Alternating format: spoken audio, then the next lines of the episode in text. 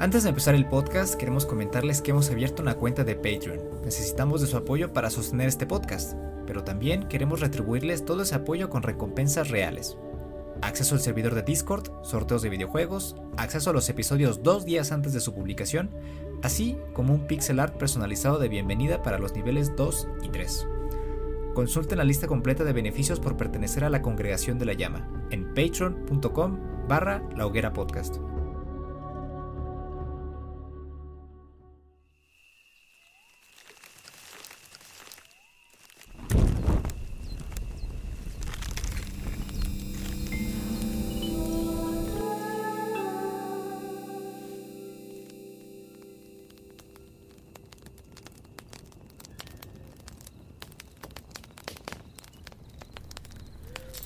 Ya está. Ya está, boludo. Ahora sí. Ahora sí que me decías que ya eres nivel 20, ¿no? Del. Del diamante de 3 del Apex. Nah, fíjate que el Apex lo dejé ahorita un ratito, eh. Ahorita.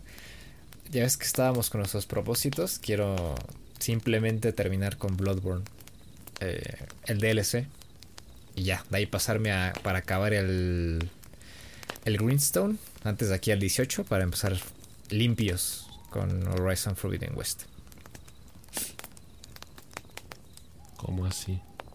Sí, ando en estado de limpieza, básicamente. Sí, sí, de, de a poquito. De a poquito tampoco me estoy presionando, pero los jefes del DLC de Bloodborne están. están de locos, ¿eh? Se toman su tiempo. Tienen sus. Tienen sus horarios bien, bien fijos estos chavos. Muy difícil, ¿eh? Muy difícil. ¿Cómo Son los jefes más difíciles que, contra los que he peleado en el, en el Bloodborne y en cualquier Souls hasta ahorita, ¿eh? Sí, sí. ¿Y por qué? A ver, cuéntame, Saben, ¿por qué, por qué esta, esta inquietud? ¿De dónde despertó esa cosquillita de volver a darle al Bloodborne? Ya lo habías acabado, ¿no? No, o sea, ya lo acabé, pero este DLC no, no lo he terminado. O sea, no lo había empezado. Ah, es Lo DLC. en diciembre. Sí, el DLC. Ah. Sí, el DLC. ¿Y Sí, si formaba parte de, de tus planes desde finales del año pasado o surgió ahorita así de imprevisto? No, pues que ya lo había comprado desde diciembre. Entonces, pues ya lo único que quería era terminarlo. Y ya da- pasar página para también descansar un poquito antes del Den Ring. Porque ya sabes que eh, andar tenso durante varios meses, pues no está, no está bien, ¿no? Claro. Claro, claro, hay que.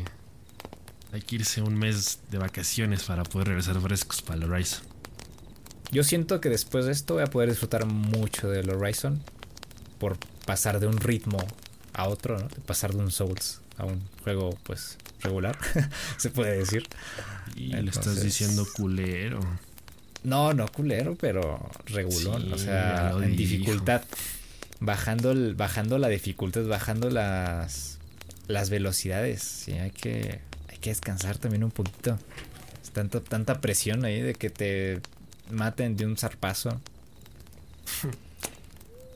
Sí, bueno, acá sí. igual te mata de un zarpazo un este dientes cerrados, pero, pero es lo mismo. Son más sí. predecibles. Eso sí, ese men, pero pues. ¿Quién te manda, no? Sí, sí. ¿Qué, sí. qué necesidad de Pues- andar ahí de, de masoquista? Yo solito, yo solito me doy de topes. ¿Tú qué tal? Pues es que yo estoy todo lo contrario, güey. Yo, yo ahorita estoy en el paraíso. La verdad, Ah, sí. Pues sí, me atrevo a, a pensar que sí. Eh, quizá estoy hablando un poco antes de tiempo, pero... Pues lo dicho, ¿no? Ya salió a la venta oficialmente el Pokémon Legends Arceus. Y yo, estra- yo estaba entre que si no me lo compraba o entre que si ya de una vez hacía la inversión, ¿no? Porque dije, tarde o temprano lo voy a jugar, ¿no? Eh, Era de los juegos que, que yo sí puse en, en mi lista, ¿no? De, de sí o sí. Era, era obligatorio para mí eh, jugar este Pokémon Legends Arceus. Y pues es el primer gran lanzamiento del año dentro de mi lista de, de expectativas para este 2022. Ese, ese era el juego que, que más pronto tenía su fecha de salida.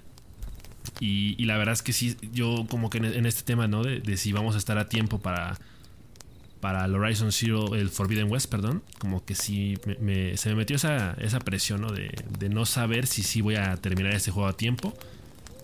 Pero para ser completamente honesto, no me preocuparía que se me terminara postergando un par de semanas el comenzar el Forbidden West. Porque ahora mismo con Pokémon Legends Arceus estoy muy contento. ¿eh? Mira que solo he jugado un par de horas. Pero el juego está cumpliendo muchas de mis expectativas e incluso te diría que las está rebasando. Hay un tema ahí eh, de que mis primeras impresiones eh, sí han sido de, criticar algunos aspectos muy, muy particulares, ¿no? Eh, pues un poco el, argumento, eh, un, par ahí de, temas visuales, ¿no? De, si los, los gráficos no son realmente lo que se esperaría de un juego de Pokémon en 2022. sí tiene sus detallitos. De pronto también en, Twitter he visto varios videos que, que señalan muchos bugs dentro del juego. Eh, no he querido ver muchos porque siento que es caer mucho en spoilers y este juego sí lo quiero disfrutar bien, bien. Entonces estoy, estoy procurando no, darle atención a ese tipo de cositas. Pero es un hecho que, está resultando muy buen juego. Que hay, un par de mecánicas muy sencillas que, con las que yo ahorita estoy flipando a colores, como el tema de eh, lanzar a los Pokémon contra los árboles para eh, juntar provisiones. O sea, son cosas muy sencillas que, uno normalmente no le prestaría atención o, no apreciaría demasiado. Pero. ¿Cómo? ¿Cómo? ¿Eh? ¿Los avientas al, árbol así para que se caigan la fruta? Ajá, bueno, teóricamente lo que haces es lanzar el Pokémon contra el árbol y luego el Pokémon sale y eh, ataca el árbol para que caiga la fruta. Ah, ok. Yo, pensé que los agarrabas y los azotabas contra un árbol para que cayera la fruta. Sí, no, no. En, cuestión de, físicas, pues, lo pudieron haber resuelto mucho más fácil, ¿no? Nada más empujas el árbol con la mano y ya, pero. Claro. Eh, como que sí, le quieren dar esos toques, eh, digamos, de. Pues, al final de cuentas, estamos hablando de un Pokémon en mundo abierto, un Pokémon en 3D que necesita sacarle provecho a eso mismo, a los Pokémon, porque siempre se ha hablado de que los juegos de Pokémon tienen sus limitaciones, ¿no? Eh, dentro del propio sistema de combate o, dentro de lo que es la exploración.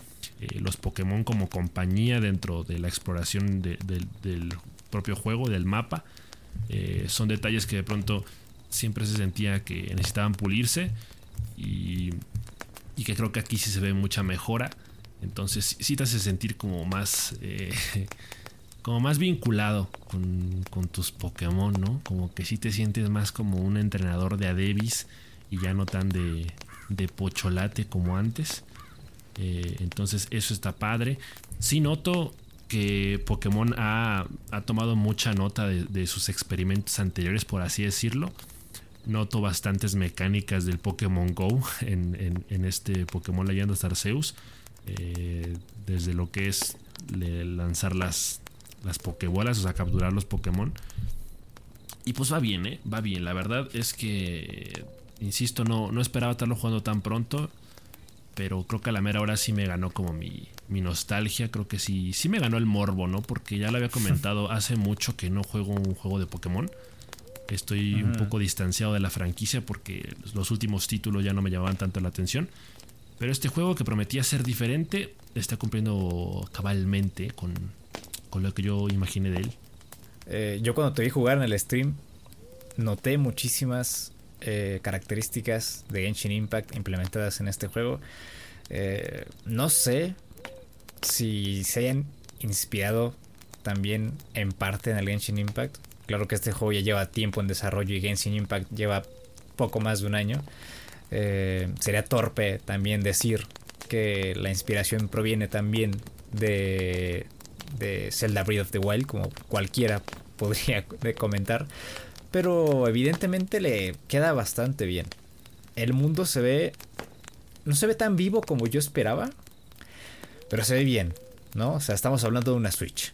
No, no le vamos a pedir peras al olmo, no vamos a esperar aquí un aspecto visual y una atención al detalle similar a la de un Genshin Impact. pero se defiende. O sea, honestamente es una... Tiene una apariencia alegre. Tiene una apariencia alegre, eh, muy aterrizada para el corte de un juego Pokémon. Para lo que las mecánicas proponen a la hora de adentrarte en un mundo como el de Pokémon Legends Arceus, es bastante... es suficiente. Es suficiente para lo que, para lo que va. He visto un montonazo de, de bugs ahorita en Twitter, ¿no? Y es normal porque el juego va de lanzamiento. Pueden, puedes montar a tu Pokémon. Hay un Pokémon que, que, estaban montando que parece un reno, no sé cuál sea. Ah, y lo monta y salta sobre unas rocas y se queda flotando en el aire como a 100 metros arriba. Y cada vez que salta, sube más. Ah, entonces, evidentemente, el juego necesita atención, necesita actualizaciones. Eh, pero me da mucho gusto que lo estés disfrutando y lo estés gozando ahorita. Y no sé, seguramente más adelante pues, nos vas a dar más, vas a dar tu opinión a grandes rasgos de lo que es realmente Pokémon Legends Arceus. Yo creo que sí, yo creo que llegado el momento, eh, ahí ya me encargaré de hacer una reseña mucho más detallada, ¿no? Pero, porque insisto, ahorita lo mucho que he jugado eh, son, han sido dos horas, o sea, realmente no llevo nada. Em, quiero tomarme mi tiempo para disfrutarlo, no quiero pasármelo a las prisas. Eh, si es un juego al que le pretendo dedicar muchas horas en próximas semanas, eh, entonces eh, yo realmente voy a tratar de, apreciar cada detalle. de hecho creo que sí lo noté, sí, sí, me noté así como muy perceptivo en, ese primer primera sesión de juego que, le di. porque ahora sí que lo estuve streameando y, y sí noté como que hacía muchas pausas para detenerme a, a, platicar aspectos del juego que me llamaban la atención. Entonces, capaz que al final hago un resumen de todo eso y mejor publico eso en YouTube como reseña eh, o, o, me hago un resumen para, para yo mismo volver a ver ese, esos comentarios y, ya poder decirlo más a profundidad. Eh, pero sí, ya, de, momento va bien. Eh, Pokémon es, una, es una franquicia muy grande, entonces todos los reflectores están sobre ella. Durante muchos años se le ha criticado una infinidad de cosas, eh, acarrear muchos problemas de generaciones anteriores. Creo que en este momento estamos ante un juego que está destacando por el simple y sencillo hecho de ser diferente, eh, porque por primera vez Pokémon se atrevió a hacer algo fuera de lo convencional, fuera de lo que estaban acostumbrados. Y, creo que por eso llama dando la atención y por eso ahorita están todos los reflectores sobre este juego. Entonces eso me, alegra a mí como, fan de la franquicia, porque si este fuera, digamos, el primer paso para eh, empezar a, hacer juegos más de este estilo, entonces creo que nos podemos emocionar, porque e, esto parecería en todo caso un pequeño experimento. Eh, el mismo nombre del, del juego eh, como que sienta las bases, ¿no? Como que sí, sí deja entrever que hay posibilidades de, expandir más, o sea, de convertirlo en una saga, ¿no? O sea, ahorita es Pokémon Legends Arceus, al rato es Pokémon Legends eh, Celebi o Latias o cualquier otro legendario de, de la franquicia de Pokémon, ¿no? Entonces creo que ahí como que, digo, Pokémon siempre hace esto, ¿no? Con los títulos, como que siempre deja entrever que, que hay algo más que, se le puede sacar eh, a, ese, a, esas, a esa línea principal de juegos. Entonces, em, pues ya conforme yo vaya viendo más cosas del juego, las iré comentando también. Eh, para tenerlos actualizados, para darles mi punto de vista. Y pues sí, ya cuando, cuando esté más avanzado volveremos a hablar de ello. Me parece bien. Gozada, ¿eh? Te estás dando una gozada con el Pokémon. Eh, si quieres, aquí nos pasamos a uno de los platos fuertes, que es justamente la nueva información que salió sobre Horizon Forbidden West. Em, mostraron nuevo gameplay, eh, mostraron también el juego en PlayStation 4, lo que me pareció algo muy importante.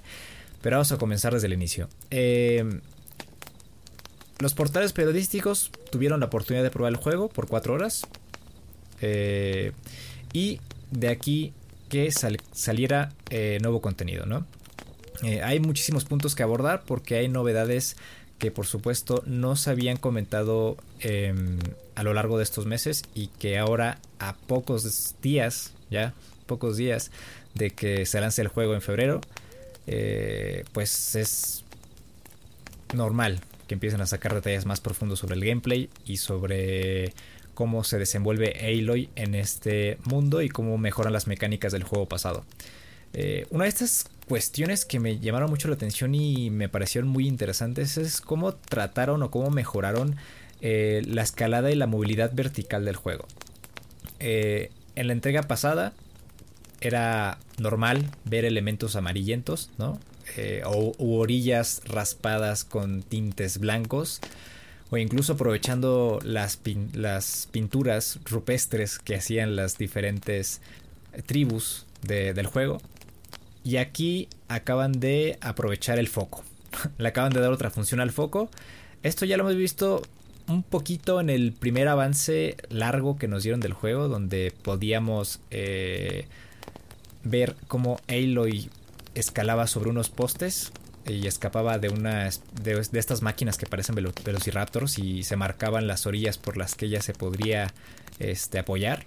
Parece que en cualquier lugar del mapa o da la impresión de que el juego te va a permitir escalar en cualquier punto del mapa y es y es eso lo hace más más emocionante eh, porque si tú ves los objetos amarillentos o ves estos postes dices por aquí sí puedo escalar y si no los ves por aquí no entonces si no ves en ningún lugar del mapa ningún punto amarillo o ninguna mm, eh, ningún soporte eh, puedes pensar mil cosas. Puedes pensar que puedes escalar por una orilla o por la otra.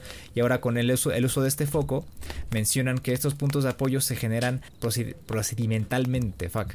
Y eso lo hace un poco más orgánico. Y también nos vamos a apoyar del gancho para poder subir de una forma más rápida. También mostraron aspectos de física sobre máquinas.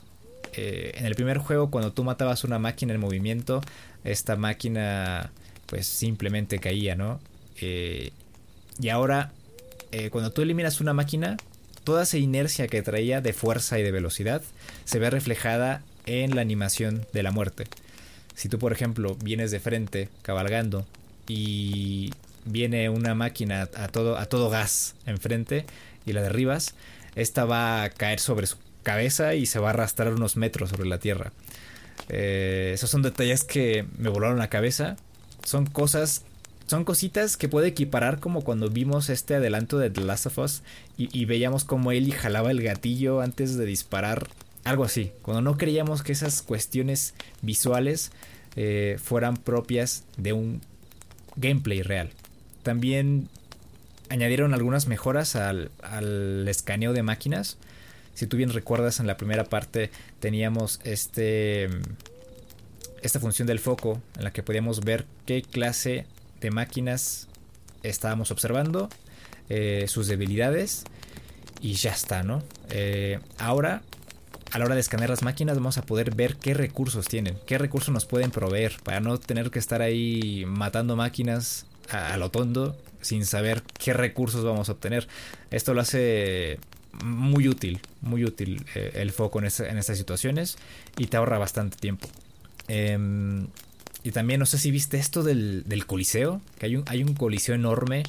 Eh, yo, supongo que este coliseo enorme, que es como una especie de torneo a contratiempo donde vamos a poder obtener recompensas, es, es el es el sustituto de estos terrenos de caza que había en el primer juego. Eh, me da la impresión de que toda esa acción de los terrenos de caza la van a centralizar en este eh, coliseo enorme eh, y pues ahí vamos a, ponernos a prueba. Vamos a tratar de mejorar los tiempos, de destruir a las máquinas eh, cada vez más, más grandes, más peligrosas. Por ahí veíamos un Quetzalcoatl enorme que ya habíamos visto en un avance. Eh, y me emociona que simplifiquen. Me emociona que, que simplifiquen las mecánicas del primer juego y las mejoren. Creo que ya habíamos comentado un poco de esto precisamente porque justamente tú mencionas, ¿no? Que ya habíamos visto un tráiler que más o menos develaba cómo funcionaba esta mecánica de, cómo el foco ahora se encargaba de, hacer más evidente eh, estos soportes a la hora de escalar. Em, y eso es un tema que, hemos platicado mucho alrededor de, Horizon Zero Dawn como tal. O sea que era un juego que de pronto sí tenía muchos aspectos positivos, pero que justamente el tema de la exploración y, y, más concretamente a la hora de escalar una montaña como que sí dejaba un poco que desear. Yo, yo sí tengo recuerdos, digamos, de, un par de misiones en las que de pronto era muy confuso eh, el, lugar eh, exacto de la misión, eh, porque de pronto había muchas montañas alrededor y como que yo me frustraba porque no sabía por dónde tenía que subir. Entonces, muchas veces sí se perdía bastante tiempo en encontrar el lugar exacto al que tenías que llegar por el tema de que no fuera tan ágil la escalada. O sea, de que tuvieras que ir a dar hasta no sé dónde la vuelta para poder subirte a un puente o para poder eh, usar, eh, irte en rapel o algo parecido, ¿no? Eh, creo que aquí, como tú dices, está muchísimo más simplificado y, creo que lo va a hacer más entretenido. Es un juego que ya también veníamos diciendo desde antes, pinta para ser mucho más dinámico, pinta para ser mucho más intuitivo. más realista se van a aprovechar mejores la, mejor las habilidades de la propia Aloy a la hora de, explorar. Eh, me emociona mucho, o sea, ver, estas imágenes, ¿no? Donde Aloy ya está propiamente escalando una montaña y que, o sea, prácticamente lo hace en cuestión de segundos. O sea, porque es bastante evidente por dónde tiene que subir. Eh, y que justamente corrigen este tema de que ya no parezca eh, así señalamiento de vía pública ahí que ponen, ponen cal al, tope para que se vea. Eh, aquí ya es, o sea, cuando no usas el foco, no es tan evidente, pero lo hace entonces mucho más orgánico. Y cuando usas el foco, entonces es más útil y, más fácil de usar. Entonces está muy bien balanceado esta parte de la exploración. Eso es a mí personalmente lo que más me, llama la atención, lo que más me emociona, eh, porque vuelvo a repetir, creo que sea de las cositas en las que de pronto podríamos decir que el primer juego sí flaqueaba un poco y parece que en esa secuela van a estar eh, resueltas y eso es emocionante porque eh, también por ahí han habido eh, detalles, ¿no? el propio director del juego ha declarado algo que no creo que debamos señalar necesariamente como malo o como sorpresa, ¿no? El tema de que el tamaño del mundo en la segunda parte va a ser ligeramente más grande que el primero, eh, como si el primero no fuera lo suficientemente grande ya. Eh, no se trata de tener un, mapa más extenso, pero se trata de poder explorarlo mejor. Eh, yo creo que eso va a estar a la orden del día cuando juguemos este Horizon Forbidden West. Y eso, eso es bastante, bastante emocionante porque sí lo va a hacer mucho más orgánico.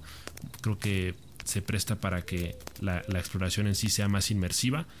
Em, también emocionaba esta parte donde decía que las misiones secundarias del segundo juego también van a procurar tener un lado más emotivo, ¿no? Que te llegue más al corazón y que no sea nada más como que, ah, oye, necesito que me eches la mano eh, reuniendo estos materiales o destruyendo tal máquina o etcétera, ¿no? Como que eh, van a intentar que estas misiones secundarias, que estas tareas, que estos mandados tengan un impacto más emotivo a la hora de jugar para que no sean solo como misiones extra o, tareas secundarias que a final de cuentas uno haga por la mera experiencia. Entonces, eso también son, son cositas que me parece que van en, dirección correcta. Eh, porque platicábamos la semana pasada justamente de, de lo que la trama ya dejaba entrever y decíamos, creo que puede ser un poco repetitivo, creo que puede, eh, apunta a que se va a reciclar un poco la historia del primer juego, entonces puede que de pronto ahí la, historia no sea el fuerte del juego, sino sus mecánicas y, después de esto... Eh, parece que, seguimos en, las mismas, ¿no? Sí, la, experiencia de, exploración. Ese fue, un, ese fue un punto vital aparentemente para Guerrilla. Eh, porque otro aspecto que mejoraron y del cual estoy bastante emocionado son las interacciones y las animaciones con los NPCs. Estas pláticas que en el primer juego simplemente eran plano contra plano, plano contra plano. Y ambos personajes tenían las mismas animaciones, eh, por lo menos eh, de movimientos del cuello o de los hombros. Eh, y hacían de la experiencia algo muy sintético, ¿no? Esas pláticas tenían muy poca vida. Y ahora con estas nuevas cinemáticas, nuevas conversaciones con los NPCs, con los aliados, eh, tienen un tono más narrativo, tienen un tono más cinematográfico y más activo en cuanto a la conversación. Eh, profundiza más y da más vida a las interacciones de Aloy con su entorno y los personajes con los que se encuentra. Eh, igualmente el menú de armas y de mejoras es precioso, es precioso. Me recuerda mucho a este menú de God of War. Eh, donde aparece el mismo Kratos cuando cambias de traje y se ven las mejoras que tú implementas y tienen estas eh, características em, de movimiento cuando tú quitas o colocas algún elemento sobre Kratos y eso lo hace muy visualmente muy atractivo. Hay una cuestión también hablando sobre animaciones que es eh, esta controversia que se armó por una animación de Rappel y es lo que quiero comentar. Porque sí, es verdad, reciclaron una animación de Halo y bajando por rappel. Si tú, bueno, tú jugaste el primer juego, tú recuerdas cuando Halo y bajaba por rappel. Saltaba, lanzaba el gancho y bajaba, simplemente, ¿no?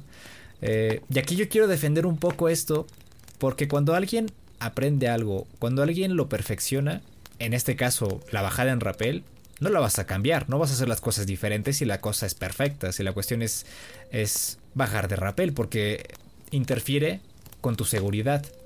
Es algo meramente eh, rutinario. Entonces yo desde ahí pues a mí me da igual. Digo, ya hemos visto a Disney reciclar animación en muchas de sus películas. Cientos de, de animaciones han sido recicladas y nadie se ha quejado de ello. Entonces, eh, y, hablando aquí, que es de una cuestión más compleja, que es un videojuego, a mí no me importa que, se hayan reciclado estas secuencias de rappel cuando lo más importante son otras cosas. Eh, igualmente en God of War igual había una cuestión similar de, algunas animaciones que se vieron en los avances de God of War Ragnarok, eh, de la subida de Kratos al bote, pero a mí realmente me, me chupa 10 pingos. O sea, no, no me puede importar menos es un detalle minúsculo y es querer chingar por chingar, o sea, no tiene sustento el argumento en sí. Al final de cuentas estamos hablando de una secuela, entonces hay muchas cosas que van a ser iguales. O sea, o sea ¿qué, quieren las personas? ¿Que realmente se trabaje en el juego desde cero? O sea, que los años de desarrollo se dupliquen, se tripliquen para poder satisfacer a esos dos o tres que se quejan de que se, reciclen ese tipo de, materiales. O sea, yo, creo que eh, la lógica realmente es muy pobre en ese sentido. Porque cuando, desde que se anunció el juego, sin haber visto absolutamente nada de él, los comentarios, o, por lo menos en nuestro caso, lo que hablábamos, es que la oportunidad de, una secuela representa la oportunidad de tener más de lo mismo, en todo el sentido de la palabra, pero ligeramente mejorado. Eso es. Y así son las secuelas, o sea, en el cine, en los videojuegos, en las series, en donde tú quieras, así son las secuelas. ese es el concepto básico de, una secuela. O sea, no estamos hablando ni siquiera de un spin-off o, de un juego eh, secundario del mismo estudio, ¿no? Porque a lo mejor ahí tal vez te, haría un poquito válido el argumento, ¿no? De que si fuera otro juego de Guerrilla Games, que no fuera Horizon Zero Dawn, eh, que tuviera eh, ese tipo de cosas recicladas, a lo mejor, a lo mejor se, se puede eh, considerar válido el argumento. Pero ni siquiera entonces creo que es suficiente para echar abajo o para demeritar el trabajo que hay detrás del desarrollo de un juego. Porque como tú dices, o sea, si no está roto, no lo arregles. Creo que cuando hablamos de, mejoras en el juego, eh, realmente a lo que nos abocamos es precisamente el tema de la exploración, eh, el, tema de profundizar más en, las mecánicas de combate, hacer más realista las físicas del juego, ¿no? más realista eh, la, muerte de las máquinas, como tú comentabas. Esos son los detalles que, que Guerrilla tenía que asegurarse de corregir para una secuela, pero omitir una secuencia tan básica, tan esencial, eh, como bajar a rapel, me parece que es, em, querer hacer sangrar una piedra. Y es muy necio, pero bueno, ya sabes cómo son. Ahorita que estabas hablando del director del juego, este Matej Diwa, en una entrevista, en un reportaje, comentó y habló sobre la duración del juego. Y aquí es donde nos vamos a meter un poquito con los números. Ah, aparentemente la historia principal va a durar 22 horas y 50 minutos, ¿no? Si tomamos el tramo principal, ¿no? Si no nos desviamos, si no tomamos las misiones secundarias, los recados, eh, los easter eggs, etcétera, etcétera. Eh, la historia principal, junto a las misiones secundarias, los coleccionables y el contenido diverso que ofrece este juego, va a tomar 45 horas y 20 minutos. Y si quieres completar el juego al 100%, aparentemente esto, esto nos va a tomar 61 horas y 20 minutos. Que fue más o menos lo que me tomó a mí completar el, al 100% el juego pasado. Em, según esto, el juego va a ser, como tú mencionaste, ligeramente más grande que el primer juego. Eh, y eso está, está bastante bien. Digo, eh, yo no sacrificaría todas estas mejoras y todos estos detalles por un mapa más grande. Eh, independientemente de todo, el mapa del primer juego ya era grande, ya era enorme. ¿Para qué complicar el desarrollo del juego intentando superar exponencialmente el tamaño del mapa? Eh, porque no tiene ningún sentido. Entonces, eh, que sepan aprovechar las, los puntos de interés del primer juego, renovarlos y mejorarlos y tener estos matices también en las historias secundarias, profundizar en, la historia eh, y hacer del juego algo más eh, jugoso, por así decirlo, eso es lo más importante. Y en cuanto a la duración del juego, yo honestamente estoy contento, no pediría más, no pediría menos, eh, ya estoy harto de juegos largos. Pienso sacarme el 100% de este juego, pero como lo mencioné, no me voy a, no me voy a desvivir por, por sacarlo en uno o dos meses, lo voy a disfrutar. Ya tendremos uh, el Horizon en el 18 de febrero. Y pues nada más que comentar, ya estamos cerca, nada más hay que esperar unos días. Ya empezó la cuenta regresiva amigos, pongan ahí en su calendario con el marcador rojo eh, para estar atentos a la fecha de salida. Eso que comentas de, de las horas del juego, me resulta muy curioso porque a veces como uno como jugador no dimensiona realmente lo que eh, cuarenta y tantas horas significan en realidad, ¿no? Sí. Eh, y, sobre todo porque depende mucho de tu estilo de juego. Yo, por ejemplo, sé que el primero me tardó más de lo que debía por todo esto que he comentado de que muchas de mis horas de gameplay de, de Horizon Zero Dawn eran más eh, derrotando máquinas, enfrentando máquinas, que cumpliendo misiones principales o secundarias. Entonces yo... Sí, sí, sí. Entonces, eh, si estamos hablando de un juego que de pronto va a profundizar en sus mecánicas de combate, ese tipo de cosas, pues yo creo que sí suena peligroso porque eh, a mí el primer juego, la historia principal, me quitó 100 horas. 100 horas casi exactitas. Eh, pero precisamente por esto que comento, ¿no? Hay un tema aquí que digo, es un. es una banalidad, ¿no? Es una trivialidad si se quiere. Pero. Pues. Yo, yo soy muy insistente, ¿no? Con que mis tiempos de juego se compaginan con los tiempos de stream. Eh, yo si no streameo no juego porque quiero que se aproveche, digamos, mi reacción. Quiero que se aproveche el, propio juego para, para, resultar atractivo como contenido. Eh, entonces, pensar en que Horizon Forbidden West va a ser un juego que va a estar ocupando muchas horas de stream en próximos meses, o sea, meses, como que me, preocupa, me preocupa un poco en el sentido de que quizá no lo vaya a disfrutar tanto como debería. Em, digo, esto se soluciona de una forma muy simple, ¿no? Si yo no fuera tan necio, tan caprichoso con a huevo querer streamearlo, pues yo sencillamente lo juego en mis tiempos libres fuera de stream y ya está, ¿no? Pero como que para mí el, tema de, de, streamearlo lo hace eh, como que hace que se aproveche más, ¿no? Como que siento que no se desperdician entre comillas tanto mi tiempo eh, porque al final de cuentas estoy matando dos, pájaros de un tiro, ¿no? Que es eh, ahí a jugarle al streamer y aparte avanzar en un, en un juego, ¿no? Que está, que está chido. entonces lo de las horas de juego me preocupa, pero pues ya es algo que se irá resolviendo sobre, sobre el camino. Porque sí, e, e, es un juego que hay que, hay que poder este, despellejarlo bien. O sea, así tal cual como cuando te estás comiendo una pieza de pollo, le raspas hasta por donde puedes y hasta te comes el hueso si es necesario. Entonces, eh, pues ahí, ahí veremos cómo va. Es, es excitante. Sí, sí, sí, sí. Ah, y casi se me olvida. Porque sacaron gameplay en PlayStation 4 sacar un ah, gameplay en PlayStation 4. Eso es importante porque nosotros no tenemos una PlayStation 5. Ya nada más para terminar esto. Aunque no hay, no, hay mucho que comentar, ¿eh? Porque lo esperado es, es lo que pasó. eh, en este gameplay de PlayStation 4 Pro que mostraron en, recientemente, las únicas diferencias se basan en la distancia de dibujado, en la resolución, en las sombras, en las partículas, la iluminación global y esta iluminación sobre el personaje que implementaron en, el juego que es más orgánica.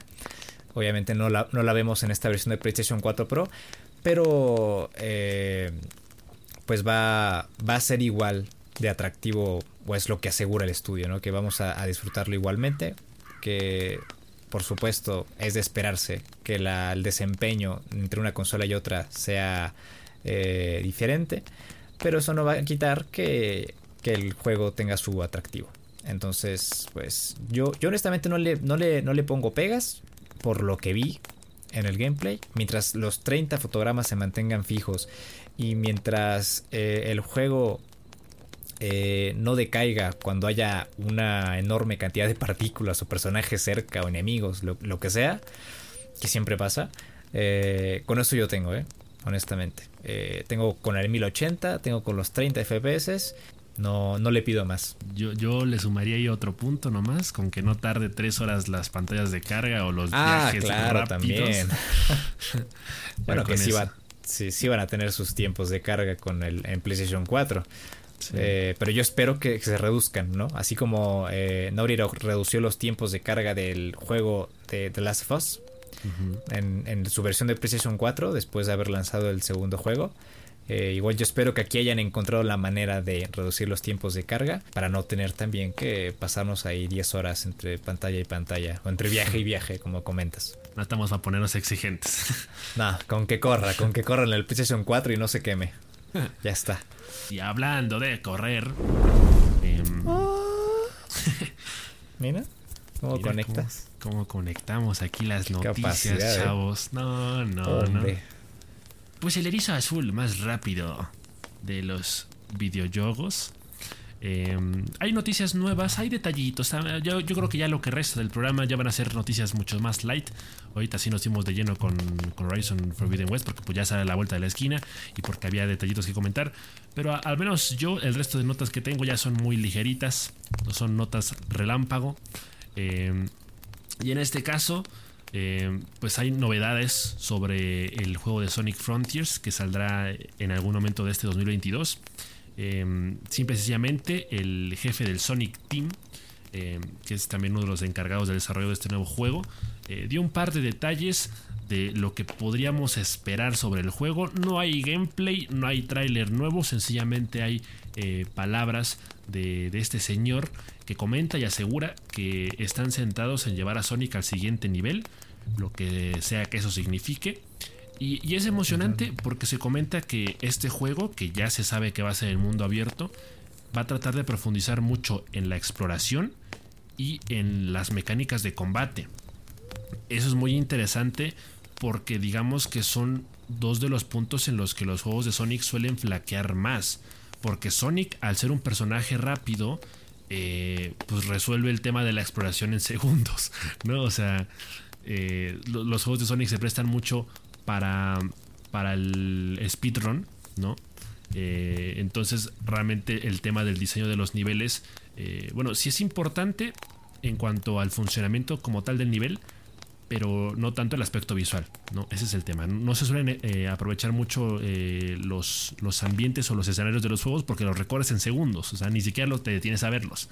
Sí. Eh, entonces, en un mundo abierto, y como ya habíamos visto en el tráiler que los gráficos son hiperrealistas, o sea, se, ve que realmente están llevando a Sonic a, a, un universo muy detallado visualmente y, habrá que ver cómo se, cómo se aprovecha realmente el tema de, los visuales precisamente gracias a la exploración. Entonces por ahí dijeron que eso se va a mejorar o que se va a trabajar en eso. Y también el tema de las mecánicas de combate, porque normalmente Sonic también eh, tiene dos o tres habilidades base, ¿no? Que son el spin dash eh, o hacerse... Bueno, sí, básicamente el spin dash sirve para todo. Entonces, eh, como que las, las variedades eh, o la variedad de opciones en cuanto al combate en los juegos de Sonic también suele estar muy limitado. Entonces creo que son cosas por las que se vale la se vale emocionarse, ¿no? El, tema de que los propios desarrolladores del juego estén comprometidos en que em, eso sea un aspecto en el que se esté trabajando, que sí se esté procurando introducir nuevos estilos de combate o, nuevas formas de explorar. Eh, creo que eso es prometedor. Yo tengo mucha curiosidad de cómo van a ejecutar la exploración del juego. que, cómo van a limitar ciertos espacios en el mapa. Eh, cómo van a solucionar también los tiempos de carga, ¿no? Porque este juego también sale en PlayStation 4. Y Sonic es rapidísimo, como tú dices. Entonces, eh, ese tipo de cuestiones son las que saltan primero a, la mente cuando piensa uno en un juego de Sonic en mundo abierto. Y por supuesto, como tú mencionas, el aspecto visual. Eh, bien dices, en un juego regular de Sonic no importa tanto el aspecto visual, porque Sonic lo recorre rapidísimo, ¿no? Eh, y aquí, con un mundo hiperrealista, tengo mucha, mucha, mucha curiosidad de cómo van a resolver eso. Eh, pero bueno. Y bueno, como es febrero y salen tanto Elden Ring, digo, tanto Horizon Forbidden West como Elden Ring, las notas que van a ocupar gran parte de nuestro tiempo van a ser alrededor de estos dos juegos. Y pues recientemente también tuvimos algunas eh, declaraciones de Miyazaki, que grande ese señor, y habló un poquito sobre la dificultad de Elden Ring y también lo conectó con algunas eh, algunos pensamientos y, y me gustó mucho algo que dijo que fue lo siguiente dijo nuestros juegos están diseñados para animar al jugador a superar la adversidad queremos que los jugadores usen su astucia estudien el juego memoricen lo que está pasando y aprendan de los errores y eso fue justo lo que me pasó hace dos días peleando contra Ludwig en Bloodborne eh, y justamente ese día cuando leí esto. Y desde ese, desde ese momento veo a cada jefe de una forma diferente. Siempre los juegos Souls o la serie Souls tiene apariencia de ser eh, juegos inalcanzables o, juegos que no son para cualquiera. Pero yo les aseguro que estos juegos son para cualquiera. Cualquiera puede eh, vencerlos, cualquiera puede completarlos si siguen el consejo de Miyazaki. De verdad. Lo digo este, con el corazón en la mano y después de haber matado a Ludwig hace un día y hoy haber matado a Lady María y mañana espero yo este, haber matado este, al, primer vicario en Bloodborne. Em, y es que se disfrutan mucho cuando aprendes o comprendes lo que dijo Miyazaki en esta entrevista. Posteriormente habló sobre el del ring y aparentemente si es lo que yo eh, comentaba desde hace un tiempo, que es que la dificultad del Elden Ring es un tanto menor a la de la mayoría de la serie de juegos, de la, serie Souls o de un Bloodborne. Eh, porque dijo que en Elden Ring no van a tratar de, o no trataron de reducir la dificultad del juego de manera intencional. Pero dice que esta vez seguramente más jugadores lo van a terminar. Entonces ahí en esta... Así que entre líneas podemos leer que este juego va a tener una dificultad un tanto eh, reducida. Seguramente no va a ser un un paseo por el parque, pero tampoco va a ser un infierno como pelear contra el costeño o el cos en, Bloodborne. Entonces, eh, me agrada porque tampoco quiero eh, desvivirme, como, como ya lo comenté, pero también quiero un reto. O sea, con, con, Elden Ring y con todos los juegos de From Software queremos un reto. Queremos intentarlo varias veces. Queremos dominar el sistema de combate queremos mejorar nuestro equipo, nuestras armas, obtener aquellas armas que visualmente nos atraen más. Y yo creo que va a ser una, una buena experiencia jugar al Ring. Y también aquí hablando sobre un mundo abierto también. Parece que todos están eh, experimentando eh, estos últimos años. Porque igual este juego es de mundo abierto. Y pues tenemos muchísimas dudas. Eh, acerca de cómo va a ser la exploración, sobre cómo va a ser la progresión y si esta curva de aprendizaje va a ser igual de empinadota que los otros juegos.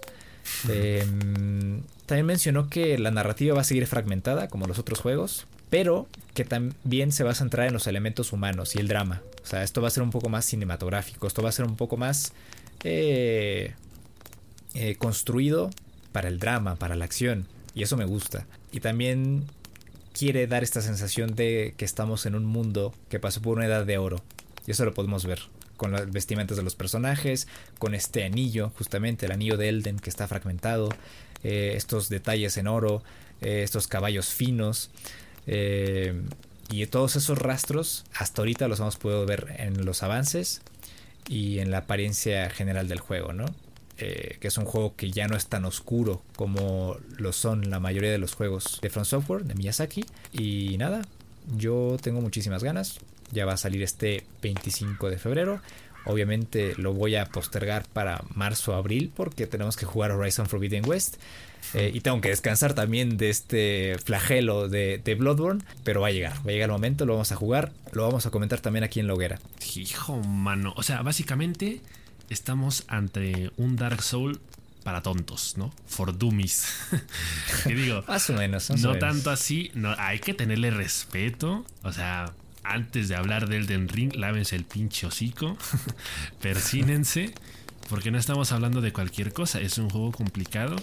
Em, me, resulta muy interesante todo esto que comentas del juego, Semen, te lo confieso, porque de pronto... Em, creo que cuando hablamos de esto, ¿no? Hablamos del el tráiler de Elden Ring que fue en la E3, ¿no? Em, entonces hablamos, hablamos de todo este hype del juego. Yo en ese momento comenté que pues es algo que, que, sí puedo palpar, ¿no? Que sí noto de la gente, pero de lo que probablemente yo no soy tan parte. Em, creo que eh, eso tiene que ver al final de cuentas con, con el tipo de juegos, o sea, con mi background que, que, tengo. Y, sé de antemano que e, estos juegos sí apelan, digamos, a, un público que gusta de, de retos más complejos. Eh, como tú dices, no es, que, no es que no sea un juego para cualquiera. Eh, e, es simple y sencillamente el, hecho de, qué tipo de reto busques y de que seas consciente de qué tipo de juego estás jugando. Porque, o sea, la, clave está justamente en lo que Miyazaki dijo. O sea, si tú aprendes de tus errores, si tú te memorizas lo que hace el, el, el boss, es la única forma de progresar, es la única forma de realmente pasarte el juego. Entonces es un tema ahí de, coordinación, eh, de memoria kinestésica, casi casi, ¿no? De en, qué orden eh, apretar botones, de mm, aprender patrones, de ser audaz, de ser eh, coqueto y audaz, de, ser veloz, de tener un, buen tiempo de respuesta. Ese es el reto de los juegos de From Software. entonces eso es veces ¿Eh? A veces también, a veces también hay que ser osado, ¿eh? A veces, a veces hay que jugársela. A veces hay que jugársela y eso también es muy emocionante. Esto es, ese es el tema, ¿no? O sea, yo ya, si te lo confieso, yo ya prácticamente me estaba descartando. O sea, yo ya me estaba bajando del barco. O sea, yo, estaba diciendo, ok, va a salir Elden Ring. Pero yo ya estaba dando por hecho que no le va a jugar. Porque es un juego que a mí particularmente, bueno, esa, esa clase de juegos en general no me llaman demasiado la atención. Entonces, espérame. Te quiero hacer una. Ah. Precisamente por eso te quiero hacer una pregunta, ese men. Ok, ok. quiero hacer una pregunta porque. Tú que eres fan en esto de la. Del, masoquismo, ese men. Tú que eres flans del From, del From Software y que ya te la sabes de todas, todas en el Dark Souls y en el Bloodborne ¿Considerarías que Elden Ring es un buen primer acercamiento a toda esta clase de juegos? ¿O si hace falta llegar con un poquito de, curtimiento de otros juegos? No, yo creo que sí es un buen momento para empezar. Creo que es un buen lugar para iniciarse. Eh, independientemente de la dificultad y lo que comentó Miyazaki sobre esto. Eh, yo creo que cualquier juego de From Software es un buen punto para empezar. Claro, hay juegos que son un poquito más amistosos con el jugador. Eh, como los como el Bloodborne, porque es un poco más dinámico, el combate es más dinámico, no, no, no dependes tanto de, de la build o de un buen timing, ¿no? un buen dominio del, del personaje. y aquí el del ring yo lo noto muy accesible, muy muy accesible, eh, siendo un mundo abierto, por supuesto, hay que saber dónde meterse, no te vas a meter a la guarida de los pequeñines eh, cuando está del otro lado al revés, perdón. No te vas a meter al escupidor de Salty cuando al del otro lado tienes a la guardia de los pequeñines. Entonces, Eh, está, hay que estar muy atentos en ese aspecto. Pero yo creo que es un buen momento para empezar, un buen, un buen lugar para empezar. Eh, seguramente las mecánicas van a estar mejor explicadas en este juego porque es un juego de mundo abierto. Eh, de igual forma, los juegos de From Software no te dicen mucho al inicio, por supuesto. Te dan dos o tres eh, consejos rápidos, ¿no? Las mecánicas más básicas. Y por supuesto, con el, conforme vas avanzando, tu propia astucia, tu propia calidad de deducción te ayuda a progresar y a encontrar algunos secretos y esos secretos te llevan a obtener mejoras o simplemente ya, simple y llanamente a pelear con un jefe secreto. Entonces yo creo que es un buen lugar para empezar. No, siento que incluso el ambiente no es tan opresivo como otros juegos, como otros Souls, como un Sekiro, como un Bloodborne.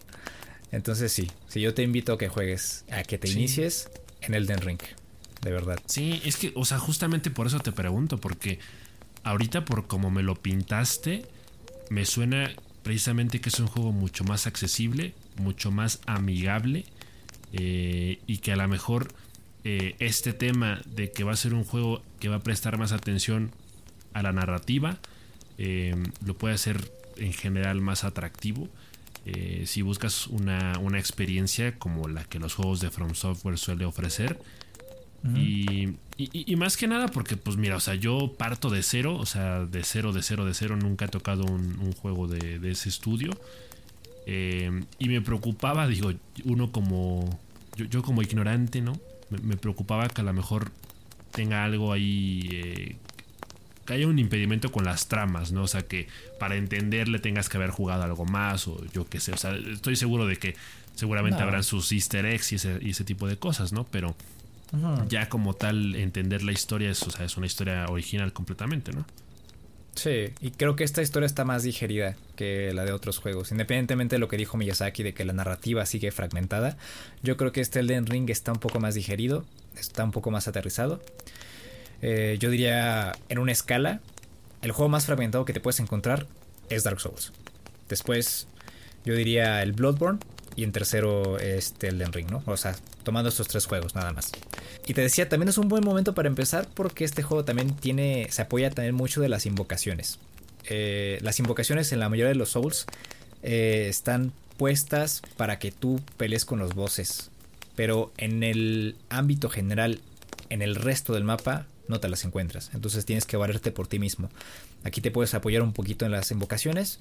Eh, pero yo te invitaría a que te aventaras sin invocar a nada.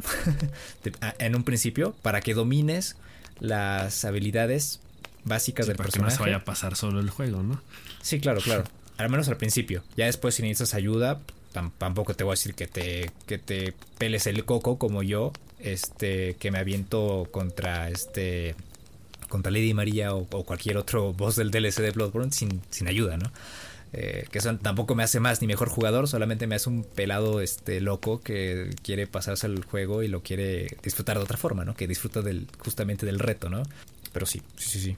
Es, es, es un momento para jugar, digerirlo y ya está. Qué bueno, qué bueno, porque porque sí, eso, eso ya me resuelve muchas dudas que tenía con el juego y, y puede que, que sí sea la apertura a, a una nueva relación.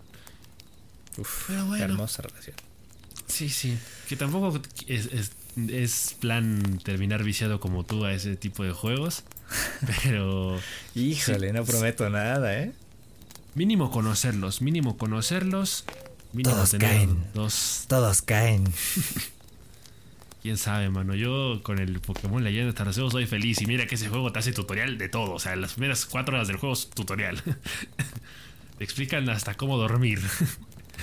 Entonces, pues quién sabe. El, cambio va a ser abrupto, pero no dudo que valga la pena. Sí, sí, sí. Em, otra de las noticias, para darle seguimiento ¿no? a lo que comentamos la semana pasada, para que no me, no me vayan a decir por ahí mentiroso o, o blasfemo. Eh, yo ya estaba dando por hecho que Hogwarts Legacy no vería la luz este 2022.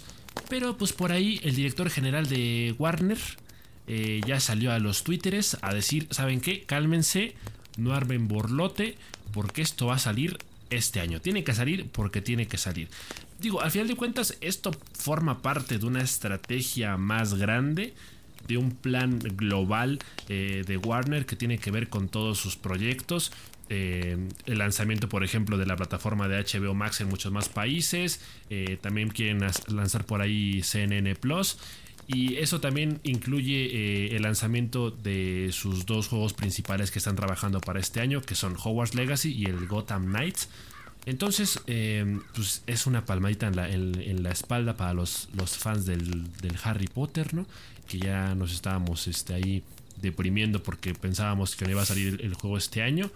Que yo insisto, ¿eh? lo comenté la semana pasada, cuando un juego se retrasa puede significar una de dos cosas y no vaya a ser la de malas que por querer sacar el juego a tiempo eh, lo vayan a apresurar y que el juego termine saliendo con muchos bugs. O sea, yo sí prefiero esperar dos o tres años más para que salga el juego, pero con tal de que salga algo completo y que cumpla. Eh, porque sí, también partimos de que es un juego ambicioso, otra vez juego en mundo abierto, eh, un, RPG que prácticamente parte desde cero y te permite explorar absolutamente todo dentro de Hogwarts, o sea, lo que son las clases, el Quidditch, eh, seguramente tendrá ahí su, su historia siniestra, que Probablemente habrán por ahí de mentores o algunos magos tenebrosos a los que enfrentar, quién sabe. Pero, pero es un juego que, pinta para realmente eh, ser profundizar mucho en, la historia de Harry Potter y en las mecánicas impuestas por el propio mundo mágico y explotarlas o, llevarlas a, las mecánicas de un videojuego. Entonces, em, pues por un lado estoy contento de que el juego se confirme que sí vaya a salir este año. Eh, y, mira que hemos visto muy poco también del mismo, o sea, todavía falta eh, como ver como tal cómo funciona el juego, ver un gameplay de él. Eh, faltan afinar muchos detalles. En todo caso, yo preveo que este juego podría estar viendo, podría estar saliendo a la venta, yo creo que hasta finales, en todo caso, de 2022. Eh, pero si todo sea por el bien del juego y, no por cumplir con esta estrategia de, ah, pues sí, somos Warner, nosotros cumplimos. Mira, sacamos todo esto este año. Da para pensar esto. Pues ahí está, fe de ratas. EA anunció que está trabajando con tres juegos de... En tres juegos de Star Wars. Eh, específicamente Respawn. Este estudio detrás de Apex Legends. Eh, y de Jedi Fallen Order. entonces Respawn está trabajando en tres juegos de Star Wars. Uno de ellos, presumiblemente, es el Jedi Fallen Order 2, una secuela con otro nombre. Eh, un First Person Shooter, que este es el que más me emociona, porque me encanta cómo está trabajado Apex Legends. Y ver un juego de Star Wars eh, trabajado por Respawn me emociona muchísimo. Entonces, eh, obviamente yo esperaría que se dejaran de lado las loot, books, las loot boxes y todas estas cuestiones de micropagos. Eh, y sería el juego perfecto. Eh, y el tercero es un juego basado en estrategia. tienen también un estudio que va a trabajar en esto, que es Beat Reactor, que están centrados en crear juegos de estrategia por turnos. Está formado por ex trabajadores de Civilization y XCOM, que son juegos que son aclamados por la crítica y son juegos de estrategia basados en turnos. Entonces eh, tienen un buen equipo para, crear estos tres nuevos juegos. Obviamente no han dado más detalles, solo sabemos en lo que están trabajando. Seguramente también este anuncio está hecho para que para decir, hey, oigan, eh, desarrolladores, programadores, necesitamos gente que, venga a Respawn para trabajar en estos tres juegos. y ya está yo, yo, yo estoy fijo por el FPS que van a, que van a sacar o que se tienen entre manos. Quiero, quiero saber más de él en el futuro y yo quiero que den más detalles. Muy buen momento para ser fan de Star Wars, ¿eh? Videojuegos, series. películas. Juegos, series, películas.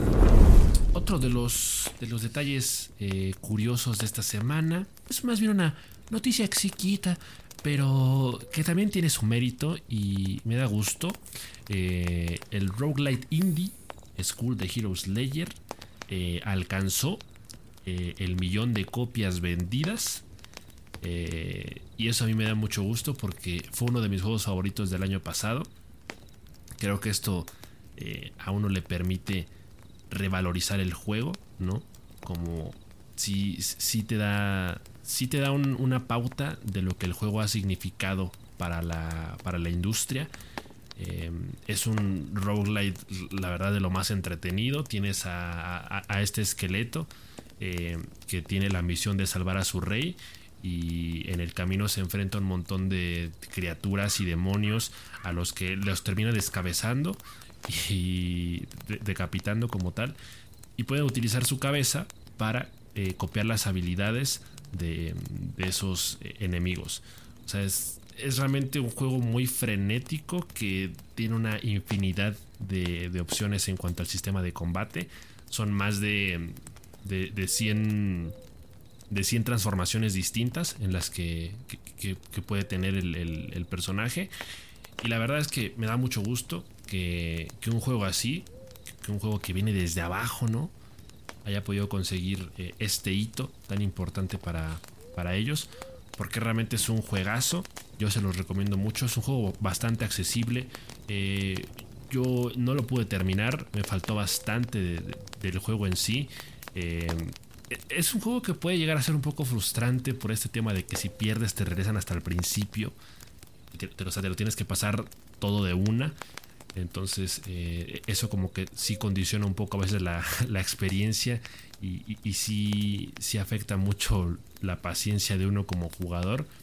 Pero vale la pena y, la verdad es que bueno por, por School de Heroes Layer de haber alcanzado el millón de copias vendidas. Y ojalá que vengan muchas más. Y esto no me hace más que recordar que tengo que volver a jugarlo este año y, tengo que dedicarle las horas que se merece. Cuando me pasaste la nota me, me, acordé de este juego. Que igual ya lo habíamos dejado un poquito en el olvido porque lo habías dejado de jugar en, Twitch. Eh, y me acordé que... O sea, ahora sí que recordé la pasión que tenía para jugar, por jugarlo. ¿eh? eh yo he jugado eh, recientemente un roguelite, igual parecido, pero bueno, o sea, un roguelite eh, de cartas, ¿no? Que es el Inscription. Y mm, claro, ¿no? Aquí todo es eh, de usar la cabeza, de pensar bien tus movimientos y, toda esta cuestión. Pero quiero un juego de acción, quiero un juego de acción. Y me acuerdo de este, de este School de Hero Slayer y siento que bajar un poquito la intensidad sería ese escaloncito de bajarme de un soul y pasarme a algo más ligero, ¿no? Como un roguelite. Y, y por supuesto, un recurso más valioso que cualquier herramienta, mejora, cabeza que te puedas encontrar en este juego es la experiencia y el conocimiento y la información que recabas a lo largo de ese tramo que ya exploraste para volver a regresar. entonces, seguramente yo igual le voy a estar dando una oportunidad este año, ¿eh? No, no lo descarto. Tengo muchas ganas.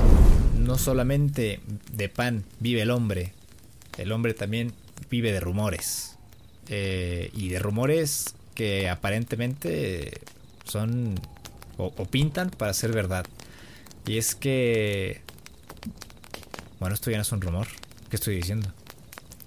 Ya salió un teaser de Crisis 4. Eh, Aparentemente, la apuesta del estudio es crear un.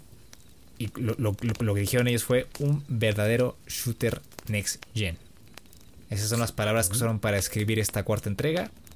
Eh, cabe recordar que este año se cumplen 15 años del primer juego. Hace. Y, fueron preparando todo, ¿eh? O sea, ¿cómo se nota que fueron preparando la mesa para ir eh, dando pie al anuncio de este Crisis 4? Porque el año pasado tuvimos el remaster del original no, antepasado, perdón, en 2020. Tuvimos el remaster del original y en 2021 el 2 y el 3, ¿no? El remaster del 2 y el 3. Entonces ya tenemos como antecedente esto y ahora pues en este teaser cinemático eh, con partículas de nanotecnología ¿no? que conforman este traje de, crisis. Y, y, está... E, es de locos la cantidad de tarjetas gráficas que se fumaron para mostrar un 4 en pantalla y, todas estas partículas de, nanotecnología y decirnos que van a sacar este Crisis 4. Eh, no hay detalles, no hay nada, simplemente tenemos este anuncio, este teaser. Ya, aquí ya, ya, fijamos un antecedente Y más adelante, si tenemos más noticias de este Crisis 4, los vamos a ir comentando también acá. Otra de las noticias curiosas de esta noche, amigos, y que es un tema mm, que al menos yo consideraría ahí medio polémico, ¿no? Eh, salieron estas cifras, ¿no? Salieron las estadísticas eh, de cuántas copias se bajaron este año de juegos que regaló la Epic Game Store. Eh, la cifra asciende a 765 millones de copias descargadas de los 89 juegos que la plataforma regaló durante el 2021. Eh, y estamos hablando de más de 194 mil millones. Ah, no, 194 millones de usuarios, perdón. Eh, no hay tanta gente en el mundo tampoco. claro, ¿qué pasa? ¿Qué te pasa? Pero es un número importante, es un número importante. Fíjate, uno de los datos curiosos de, todo esto es que a pesar de que Epic regala muchos juegos, porque uno pensaría que esto se traduce en pérdidas para, para el estudio, o sea, eh, regalar tanto juego, o sea, imagínate que al menos lo hubieran cobrado a un pesito cada juego, o sea, las ganancias en lo, en lo que eso se hubiera traducido. Pero aún así, a pesar de regalar tantos juegos, eh, Epic tuvo mejores ventas que el año pasado. O sea, su, revenue fue muy importante, fue muy, estuvo en, números verdes. Entonces eso habla de que esta plataforma realmente ya se hizo de un nombre, ya se hizo de un lugarcito eh, en, la industria. O sea, ya es un referente para la compra de videojuegos. y sobre todo este tema de que es muy atractivo para muchos usuarios que realmente viven a la espera de que Epic regale un juego eh, que siempre quisieron tener, ¿no? Como fue el caso de, GTA V. Ah, levante la mano quien no ha descargado un juego gratis de, Epic, ¿no? Eh, por ahí saludos al Gustavo que sigue regeo en no bajarlo, pero, pero aún así, o sea, e, es un hecho que Epic pues está eh, del otro lado, ¿no? Con, con esta idea de, de regalar juegos y yo digo, o sea, yo, menciono el tema de la polémica porque eh, la verdad es que este tema de que te regalen juegos siempre se traduce inevitablemente en, este otro tema de tener las vitrinas, ¿no? las bibliotecas digitales llenas de polvo, eh, que se acumulan y se acumulan juegos y no los jugamos. Eh, entonces tiene, tiene su lado negativo, ¿no? O sea, e, este es un número importante, o sea, 765 millones de copias descargadas, pero ¿cuántos de esos juegos realmente se jugaron? O sea, e, ese ya es un, dato aparte, ¿no? Esa es una estadística que al menos a mí me resulta más interesante, eh, porque pues sí, la, cantidad como tal sí impacta. Este tema de, acumular juegos nomás porque sí, como que a veces uno siente que les resta importancia, ¿no? Em, cuando, y, pasa en la vida real, cuando te regalan las cosas, no las precias tanto como cuando te cuestan a ti eh, conseguirlas. Entonces, eh, si tú tuviste que trabajar un mes entero, o sea, si tuviste que trabajar horas extras o si tuviste que ahorrar durante meses para comprar un juego, eh, lo aprecias mejor, lo disfrutas más y por supuesto que priorizas el jugarlo más. Si te lo regalan, de pronto es como que ah, ahí lo tengo y lo puedo jugar cuando quiera, pero pues ese cuando quiera a veces no llega y pasan años. O sea, yo tengo juegos que me regalaron desde 2020 y no los he jugado a día de hoy. Entonces, eh, pues ahí está el, dato interesante de la Epic Game Store, pero un dato que, que, yo sí le veo su, su, aspecto un poco negativo. Pero, ¿tú qué opinas, Semen? Pues, como siempre hay que ser selectivo. Eh, obviamente hay que aprovechar los ofertones. Yo lo que hago es canjear todos los juegos que regalan, ponerlos en la biblioteca y irme descargando los juegos que, voy a jugar. Eh, y por supuesto, creo que tiene esta función, no estoy muy seguro, pero creo que tiene esta función de ocultar juegos como en Steam. Entonces, si quieres ir descartando juegos que de momento no vas a jugar y no quieres tener ruido también en tu biblioteca, pues los puedes ocultar. Inmediatamente cuando termine el podcast voy a revisar mi biblioteca de Epic, voy a ver si esa función está disponible. Y este, y si sí, yo voy a ocultar, voy a ocultar todos esos juegos que no de plano no siento que voy a jugar o que no tienen mi atención y voy a dejar los que sí, ¿no? Por ejemplo, ahí tengo This War of Mine, Ahí tengo también este. ¿Qué otro tengo por ahí? Enter the Gungeon, que también quiero jugar. Entonces hay que priorizar. Eh, priorizar los juegos que honestamente si vas a jugar y descartar los que no. Dejarlos ahí. Porque tiempo, al tiempo nos sobra. Tampoco el dinero. Ya nos quitaron la barrera del dinero. Ahora solamente hay que eh, gestionar nuestro tiempo. Y saber también qué, qué vamos a jugar. Pues bueno muchachos. Así es como concluye un episodio más de su querida hoguera. Esperamos que este programa haya sido de, su gusto. Eh, les recordamos que este es el primer capítulo que también tuvo su versión en formato de video. Para los que nos están escuchando en Spotify, pueden ir al canal de YouTube de La Hoguera y también eh, ver vernos en persona, vernos cara a cara para que vean nuestras reacciones, para que vean los gestos, los ademanes detrás de tanta queja. Em, entonces, gracias por su apoyo. Les recordamos que recientemente abrimos un nuevo Patreon. Así que están cordialmente invitados a que le den eh, por ahí una checadita para ver si les interesa. Estamos tratando de, trabajar en recompensas que puedan ser agradables para ustedes, eh, que realmente puedan ser atractivas. Em, pueden estar en contacto con nosotros a través de todas nuestras redes sociales y todas nuestras vías de contacto que están en la descripción. Y pues nada, supongo que nos vamos despidiendo. Como siempre, un gustazo. Gracias por escucharnos, gracias por su preferencia. Cuídense mucho, que estén muy bien lávense las manos, tomen agüita y nos escuchamos la próxima semana. Hasta luego. Nos quedamos en la prórroga con los Patreons. Ahora sí, hijas de su pink semana. Déjense venir. Adiós.